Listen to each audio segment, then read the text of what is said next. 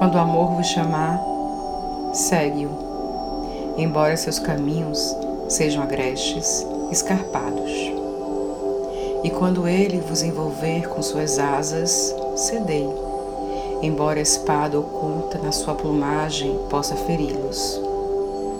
E quando ele vos falar, acreditai nele, embora sua voz possa despedaçar vossos sonhos, como o vento devasta um jardim.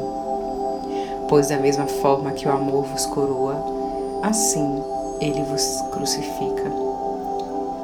E da mesma forma que contribui para vosso crescimento, trabalha para a vossa poda. E da mesma forma que alcança a vossa altura e acaricia vossos ramos mais tenros, que se embalam ao sol, assim também desce até vossas raízes e as sacode no seu apego à terra. Como feixe de trigo, ele vos aperta-lhe junto ao seu coração. Ele vos debulha para expor a vossa nudez. Ele vos peneira para libertai-vos das palhas. Ele vos moe até extrema brancura. Ele vos amassa até que vos torneis maleáveis. Então, ele vos leva ao fogo sagrado e vos transforma no pão místico do banquete divino. Todas essas coisas o amor operará em vós, para que conheças os segredos de vossos corações. E com esse conhecimento vos convertais no pão místico do banquete divino. Todavia, se no vosso temor procurastes somente a paz no amor e o gozo do amor, então seria melhor para vós que cobrisses a vossa nudez e abandonasse a ira do amor para entrar no mundo das estações onde rires. Mas não todos os vossos risos, e chorareis, mas não todas as suas lágrimas. O amor nada dá senão de si próprio nada recebe senão de si próprio. O amor não possui, nem se deixa possuir, pois o amor basta-se a si mesmo. Quando um de vós ama, que não diga, Deus está no meu coração, mas que diga antes, eu estou no coração de Deus.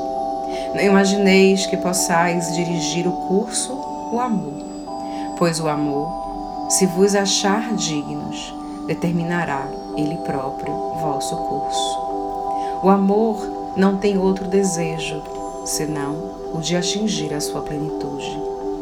Se contudo amardes e precisardes ter desejos, sejam estes os vossos desejos, de vos iludir-se no amor e serdeis como um riacho que canta sua melodia para noite de conhecerdes a dor de sentir ternura demasiada, de ficardes feridos por vossa própria compreensão do amor, e de sangrartes de boa vontade com alegria, de acordastes na aurora com o coração alado e agradecertes por um novo dia de amor, de descansartes ao meio-dia e meditartes sobre o êxtase do amor, de voltartes para casa à noite com gratidão e de adormecertes com uma prece no coração para o bem-amado